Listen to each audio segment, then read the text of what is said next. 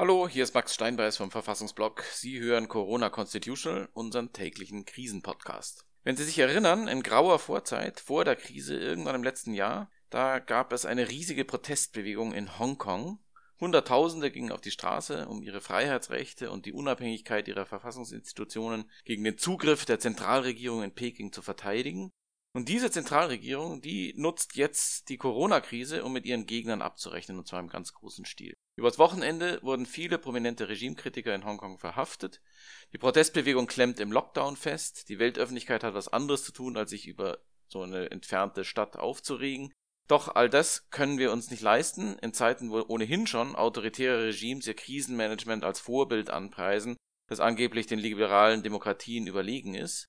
Und deshalb spreche ich heute mit der Verfassungsrechtsprofessorin Cora Chan von der Hong Kong University, die mir direkt vor Ort von ihrer Einschätzung der Lage berichtet. Übrigens, falls Sie Fragen, Kritik, Themenvorschläge oder auch Lob loswerden wollen, freuen wir uns über Nachrichten an podcast.verfassungsblog.de. Und noch viel mehr freuen wir uns, wenn Sie die Sache der Verfassung in diesen krisenhaften Zeiten unterstützen wollen. Das geht am besten auf Steady, steadyhq.com slash Verfassungsblog, also S-T-E-A-D-Y-H-Q, steadyhq.com slash Verfassungsblog oder über PayPal an paypal at verfassungsblog.de. Vielen Dank und bis gleich. Verfassungsblog Corona Constitutional, unser Podcast zur Krise.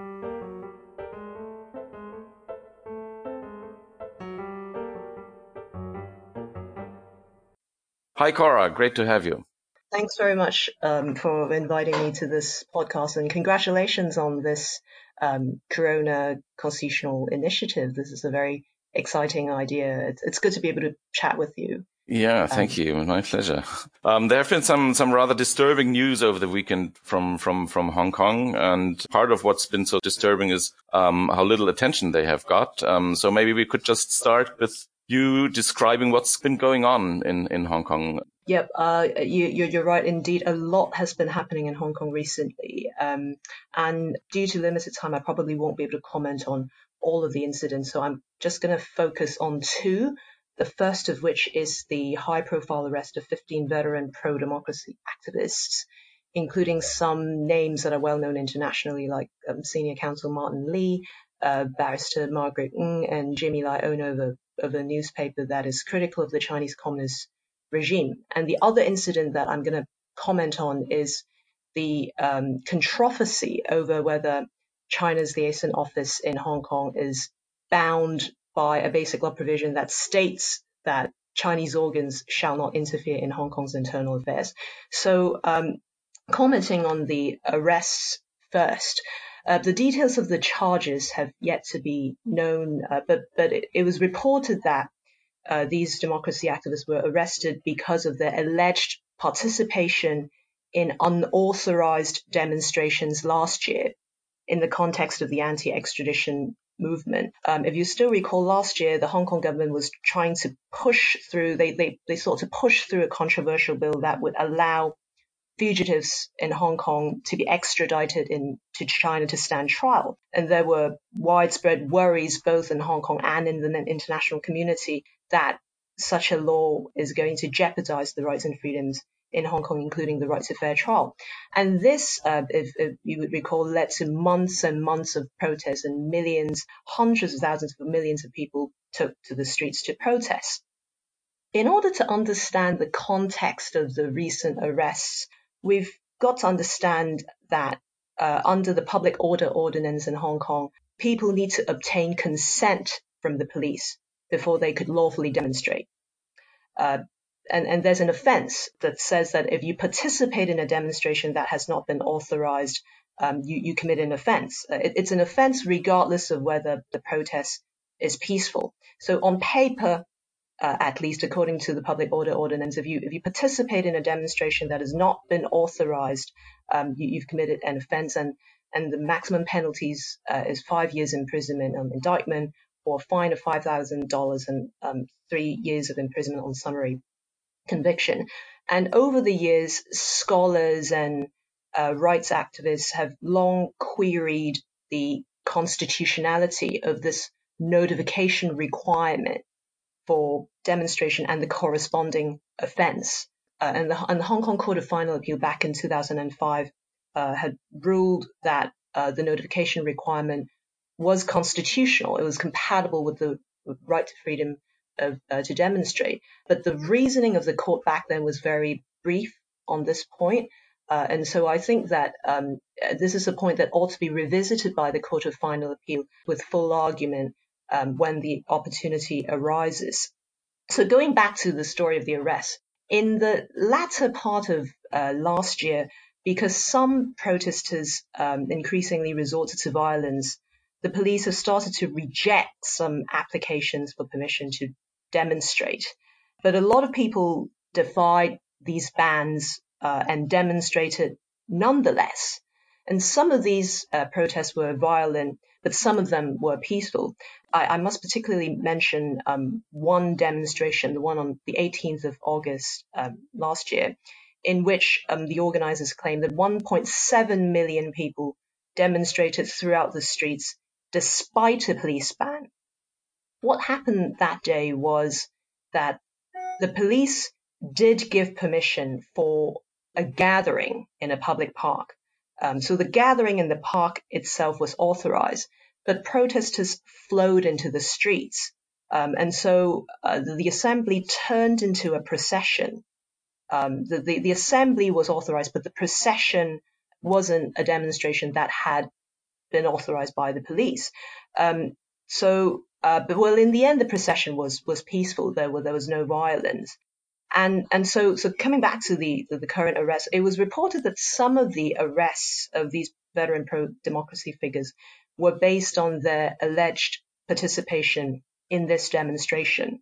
I won't be able to comment too much on the facts given that the case might go into legal proceedings, but uh, a couple of legal and political points. So legally, I think, um, as I've mentioned before, I think the notification requirement and the corresponding offence the, the, whether they are constitutional, whether they are a proportionate restriction on the right to peaceful demonstration, should be revisited by the court.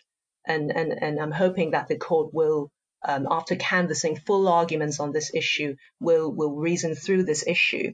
The other legal point um, that arises, I think, is I think it's arguable um, whether people that merely participated in an unauthorized but peaceful demonstration uh, have committed an offense. On paper, as I've mentioned just now, on paper, there is an offense of participation in, in, in, in unauthorized assembly. But um, the Court of Appeal, in a, in a current, um, in, a, in, a, recent ruling in the anti-mask judgment, uh, the Court of Appeal made it clear that the enforcement actions of the police um, also had to be proportionate. Um, so the, the Court of Appeal in, in the anti-mask, uh, in the recent anti-mask ruling, held that in the context of an unauthorized um, procession, before the police took actions like dispersal or arrest, uh, the police should, insofar as the situation allows, the police should give prior warnings to the demonstrators. It should announce that this is an unauthorized assembly and give demonstrators ample time to disperse. And in some parts of the judgment, the Court of Appeal um, said that um, if someone is aware of the unauthorized nature of the demonstration and was given reasonable opportunity to disperse, and if he chose to stay in the unauthorized assembly nonetheless, then he should be held liable for his continued presence at the unauthorized assembly. And I remember that when I when I read these passages, a question that came to my mind was if the police had not taken steps to disperse the crowds had not announced that this was an unauthorized assembly, had not tried to disperse people, then would people in the unauthorized demonstration, unauthorized but peaceful demonstration, um, still have the requisite mens rea for the offense of participating in an unauthorized assembly. So that that is a query that I had uh, when I was reading the Court of Appeal's um, recent judgment and the anti-mask uh, judgment. So uh, those are some legal issues which I think uh, we could think about. But politically, I think the, the way the arrests of these pro-democracy figures were conducted, first of all, it was it was a high-profile arrest. and, and these prominent pro-democracy figures were arrested at about the same time on the same day. The way these arrests were conducted sends a message to the public. It, it, sends a message that you might be criminally liable even if you participate in a peaceful assembly that was not authorized. Um, so the, the act of the arrest itself would definitely have a chilling effect on the freedom to demonstrate. And the arrests, uh, as, as you might be aware, the arrest prompted uh, immediate reactions from around the world, although it, it didn't really reach the, the, the, headlines um, as it normally would have, I expect, in, in, in, in non-COVID times. But it did prompted immediate reactions from various individuals and, and organizations. Um, all of which expressed concerns over the arrest, uh, including the UK Foreign and Commonwealth Office, the UK Bar, the International Commission of Jurists, the IBA, UK and US politicians. And, and the, the feeling amongst members of the public that supported the anti-extradition movement um, is a deep sense of injustice um, in the sense that on the one hand, there has been no independent and effective investigation of excessive use of force by the police during last year's demonstrations. But on the other hand, you, you, the government is now targeting these veteran pro-democracy figures who had all these years advocated for peaceful democratization in Hong Kong. So I think there is a deep sense of in, injustice and also queries over whether the government is handling all of this impartially. And the timing um, of the arrests. Uh, it coincided with this COVID window when international attention is all on COVID and, and local media attention is also on, on COVID. Um, so, and, and, and, and, and there have been concerns around the world that COVID could be exploited by governments to encroach upon rights. And particularly at a time when, with the lockdown, um, people aren't able to take to the street and, and protest. So, so there's this coincidence Precisely. as well, right? Precisely, you, you, you're spot on, um, Max. Uh, people aren't able to come out to protest. There's a ban on protest right now because of, COVID, and and we can imagine that in normal circumstances. Uh, people would flood to the streets to protest against such a high-profile arrest of pro-democracy activists. So, um, so although it's it's not an not an exploitation of the COVID window in the sense that it's not a direct exploitation of the vast emergency powers that the government has. It is, in a way, one one could say that it's it's, it's at least perceived to be an exploitation of the COVID window indirectly because the media and the public's attention are all on COVID. People aren't able to protest, and hence the government is able to do things or to clamp down on liberties in ways that it would not have the political muscle to um, in, in, in normal times. Right. So what about the, the institutions of, of Hong Kong, the parliament, the courts? Um, are there attempts to compromise their independence as well, to, to, to take this opportunity to crack down on, on, on these independent institutions uh, as that, well? That's a very good question, Max. Um, as a general point, um, I think it's sometimes it's difficult to tell whether the uh, Chinese and Hong Kong governments are exploiting the COVID window because the clampdown uh, on civil liberties and the curbing of the autonomy of Hong Kong has been ongoing for some time already. So the deterioration and the restriction of the autonomy of, of institutions in Hong Kong has been happening for some time already. And as scholars and commentators predicted last year, uh, we would expect Beijing to tighten its policy over Hong Kong, clamping down on institutions, including suppressing opposition in the parliament, and they have been taking steps to disqualify legislators, for example, last year, like pro-independence uh, uh, legislators from LegCo.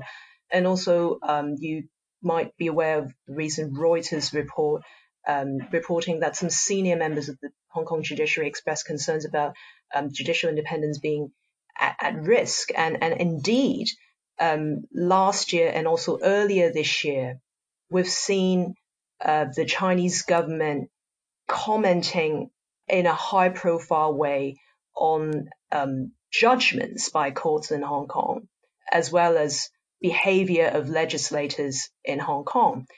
Uh, very briefly on, on commenting on judgment. So, for example, last year, at the end of last year, and that was before COVID, the Hong Kong government, in order to control the protest that was that was that was that was ongoing at the time, uh, passed a law that banned protesters from wearing masks, which sounds very ironic right now because we're all wearing masks right now. and at that time, the Court of First Instance struck down um, part of that law and also part of the emergency an archaic emergency uh, law uh, that was used to pass those regulations.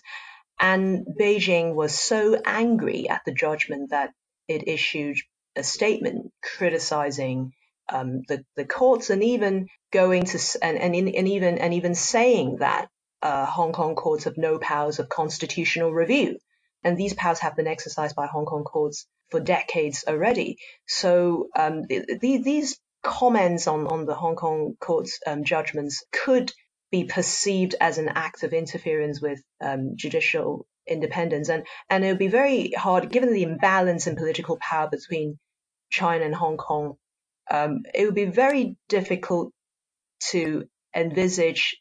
I mean, it, I mean, one, one could see how this would constitute political pressure on, on the courts. So even if it, these statements have no binding effect, they would inevitably constitute political um, pressure. And on um, you, you mentioned parliaments, so um, there, has been a huge row recently, uh, triggered exactly by uh, what appears to be an act of interference by Beijing into the legislative affairs of Hong Kong. So the background to all this was that the China Liaison Office and the uh, Hong Kong Macau Affairs Office. Uh, these are institutions of the Central People's Government. What triggered the controversy was that these organs issued strongly worded statements criticizing a pro-democracy legislator for allowing filibustering that prevented the House Committee of the legislature from functioning properly. And uh, the Pan Democrats criticized this act by Beijing, saying that this constituted a, a, a breach of the principle of non-interference in, in the basic law. And so, uh, to to elaborate a bit more on that, um, there's a provision in the Hong Kong Basic Law, and the Hong Kong Basic Law is the uh, mini constitution of Hong Kong. The, there's a provision in the Basic Law that says um, no department of the central people's government may interfere in the internal affairs of Hong Kong. And if there is a need for departments of the central government to set up offices in Hong Kong, they must obtain the consent of the Hong Kong government and the approval of, of the central authorities. And most importantly, it says that provision says all offices set up in Hong Kong by departments of the central government shall abide by the laws of Hong Kong. So there is now a, re, a, a huge controversy over whether the China Liaison Office is bound by this principle of non-interference in Hong Kong's internal affairs in the Basic Law, and um, and there are two key legal issues here. First, is the China Liaison Office a quote unquote department of the central government? The second issue is do the liaison's office um, criticisms of Hong Kong's legislative affairs constitute an interference with Hong Kong's internal affairs. On both issues, Beijing and the pan Democrats at Hong Kong in Hong Kong had very different answers. And, and in a way, their different answers reflect two very different conceptions of law and power uh, and it reflects how profoundly different the Chinese and Hong Kong legal systems are. So on, on the on the issue of whether uh, the China Liaison Office is a department of the central government, Beijing says it isn't. Basic Beijing answers is no, the China Liaison Office isn't a department of the of the central government, and hence it's not bound by um, the, this article in, in the Basic Law. And and Beijing relies on a distinction between quote unquote departments of the central government on, on the one hand, and on the other hand, quote unquote organizations that are directly authorized by the central government to deal with certain matters. And Beijing argues that the China's liaison office is not a department of the, of the central government, Rather, it's an, it's an organization that is directly authorized by the central government to deal with Hong Kong affairs. And hence, it's not, it, it doesn't fall under the purview of this provision in the basic law. And this is a shocking revelation to a lot of Hong Kong people. Um, and it, it, it is indeed shocking. But the distinction between these two types of organizations, uh, upon further research, the distinction between these two types of organizations appears to be a genuine distinction in the Chinese political system. It's not a distinction that was made up just for present purpose. For example, if we go to the website of, of, of China State Council, the website indeed indicates that there is such a distinction, and the liaison office belongs not to a depart. It's not a department of the CPG. Rather, it's it's an organization directly authorized by um, the, the central government. And indeed, um, just off the press, like the, uh, the South China Morning Post reported um, this morning, that information recently declassified from the British National Archives shows that the British government was well aware of this ambiguity in the Basic Law provision during the drafting of the Basic Law. So this was not a, a, a bug, but a feature from from the point of view of the of the British uh, well, uh, I, negotiators I back at the time? I think what happened was or, that, or um, that so from from what I read um, from the news, I think what happened was that this the ambiguity in the wording of this provision was something that the British government was aware of during the drafting of the basic law. So th- th- there might be a genuine dispute o- over here as to what that provision means. The distinction that the that the Chinese government has been trying to make between two types of organizations. One would be a department of the Chinese government, and the other is an organization directly authorized by the central government. And saying that the China Liaison Office falls within the latter category, this proposition came as a real surprise to, to, to a lot of Hong Kong people because from a lot of Hong Kong people's perspective and, and from a, a common law, uh, like liberal common law perspective, this article, Article 22 of the Basic Law, should be given its most natural meaning, reading it in light of its context and purpose. And, and a lot of Hong Kong people, I mean, the pan Democrats definitely, uh, would perceive the purpose of this provision as to protect Hong Kong's high degree of autonomy, uh, to protect it from interference from the Chinese government. And so a broad reading of the term departments should be adopted uh, and, and, and it wouldn't be right to rely on technical distinctions. Um, the, the, spirit of the provision, it, it seems, uh, to, to the pan Democrats, is to ward off interference from the central authorities, either directly or through its offices. Then this is not to mention that if the China Liaison Office wasn't set up pursuant to Article 22 of the Basic Law, then it seems that its operation in Hong Kong would have no specific basis in the basic law. So I think there is a there is a genuine dispute over how the provision is understood, and uh, in, in, what was almost a farcical episode of the of the saga, the Hong Kong government changed its stance on the question. So even the Hong Kong government was confused uh, in, in all of this. So it issued three oh, versions of a statement on the issue within hours. The original version was in line with the pan Democrats' understanding. The original version says that the China Liaison Office was set up to and was bound by Article 22 of the Basic Law.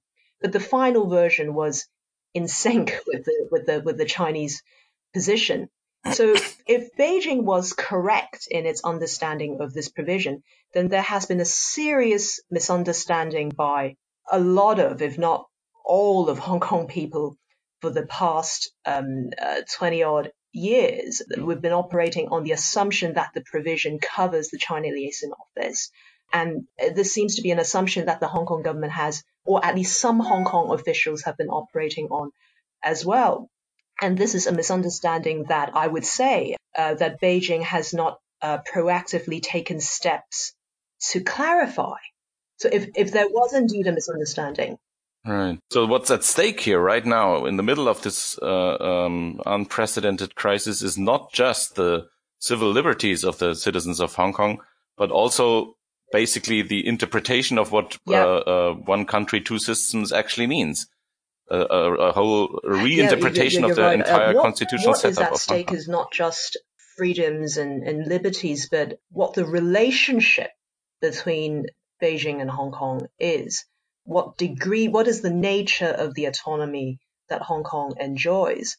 And, and this is reflected very much also in mm. the question of uh, whether the conduct of the China Liaison Office could be considered as interference with Hong Kong's internal affairs. Because from Beijing's point of view, it's not interference. Beijing claims that it has comprehensive supervisory jurisdiction over Hong Kong. So its understanding of the one country, two systems framework is that all freedoms and autonomy enjoyed by Hong Kong is authorized by Beijing. Beijing retains the ultimate supervisory, a comprehensive supervisory jurisdiction over Hong Kong. And the China Liaison Office is an agent from the right. um, from the central government to exercise this comprehensive supervisory jurisdiction. So to Beijing, of course, commenting on Hong Kong affairs, commenting on court judgments, this is a, a, a legitimate task of the China Liaison Office.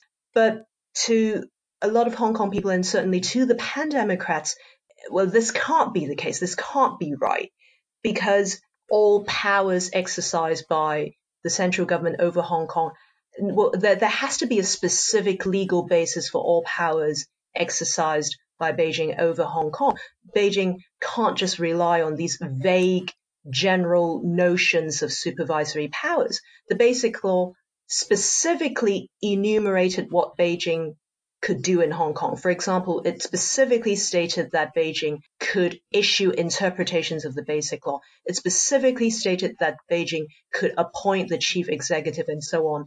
And these powers, according to the Pan Democrats and, and a lot of people holding the common law, using the common law purpose approach, these powers specifically enumerated in the Basic Law ought to be exhaustive of the powers that Beijing has over Hong Kong if it's not exhaustive, if what the basic law says of uh, Beijing's powers are not exhaustive, then how could the basic law effectively protect Hong Kong's autonomy and freedoms?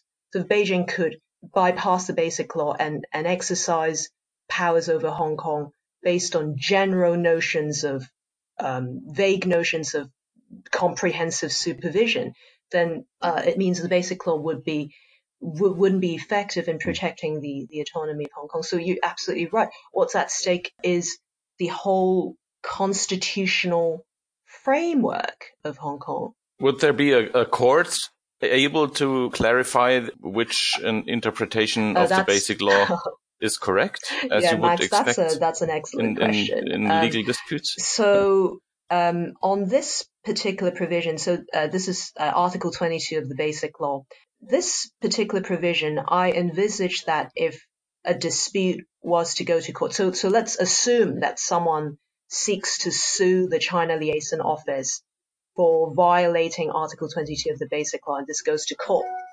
Two, there are two problems with the court exercising its jurisdiction. Um, first of all, I think it's not clear whether courts have jurisdiction over Chinese organs. In a 1999 judgment, the Court of Final Appeal was very bold back then. Uh, it was in the, in the, early days of the handover. The, the Court of Final Appeal was very bold, and it, um, although the, this particular comment of the court is obiter, it stated that the Hong Kong courts had powers to strike down acts even by the highest legislative body in Beijing if those acts violate the basic law. Uh, but this led to a huge rebuke by the uh, Chinese government. And in the end, the court had to so-called clarify its stance, although it, it, was very clever in its clarification. It basically restated its original position in more palatable terms. It stated that the, the court in its clarification stated that it couldn't query the acts of the um, National People's Congress uh, if they are in line with the basic law. So a very clever act of clarification that uh, assuaged the constitutional crisis. So, so first issue, uh, I'm not sure. It's not clear whether courts have jurisdiction over an organ that has direct authorization from the central people's government. If Beijing's interpretation of the nature of the China liaison office is, is correct, that's the first issue. The second problem is that um, Article 22 of the Basic Law, the provision saying that Chinese organs shall not interfere in Hong Kong's internal affairs, is very likely to be considered a provision that concerns the relationship between the central authorities in Hong Kong. And under Article 155 of the Basic Law, the courts need to seek reference from uh, Beijing's legislative body on an interpretation of this provision. Uh, this mechanism of preliminary reference is, is inspired by the EU's preliminary reference um, system. And, and so in adjudicating a case that involves an interpretation of a provision that concerns foreign affairs, that concerns defense, that concerns the relationship between the central authorities in Hong Kong, the courts would first need to seek reference from seek the meaning of seek an interpretation from um, Beijing's um, National People's Congress Standing Committee. So it seems that the final power of interpreting this provision is would be vested with Beijing. And in any case, and this is the Achilles heel to um, constitutional law in Hong Kong. In any case, this provision of Article, the, the interpretive provision in, in of, of the Basic Law has been understood to mean that uh, Beijing's National People's Congress Standing Committee could issue an interpretation of any provision of the Basic Law anytime with or without reference from Hong Kong courts. And um, Beijing has relied on this power several times uh, after the handover.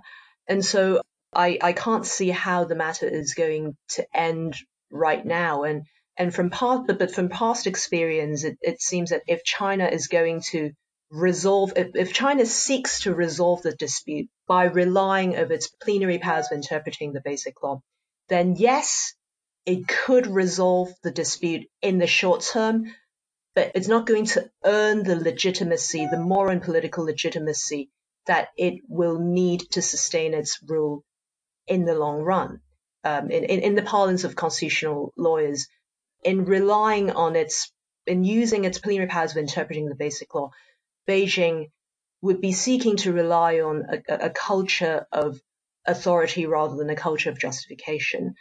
So it's it's not a very optimistic note, I guess, to uh, to reply to your question. I think Hong Kong courts might not have a very big role to play in interpreting the provision itself, although one could say this is a point that just came to my mind. I think, well, according to the Basic Law, Beijing's National People's Congress Standing Committee could only interpret the Basic Law. Supposedly, um, this doesn't cover an adjudication or an application of that interpretation on the facts. So Hong Kong courts could still determine, for example, whether particular acts of the China Liaison Office constitutes an interference, for example, assuming that Article 22 has been interpreted to include um, the China liaison office. Uh, the bigger problem, I guess, is that Beijing is now interpreting the provision as exempting the China liaison office. And, and of course, there's also the issue of whether courts have jurisdiction over, over the organ uh, at right. all. Okay, so we're already well over time, um, but thank you very much for for this um, rather bleak but really important and relevant discussion. And uh, take care.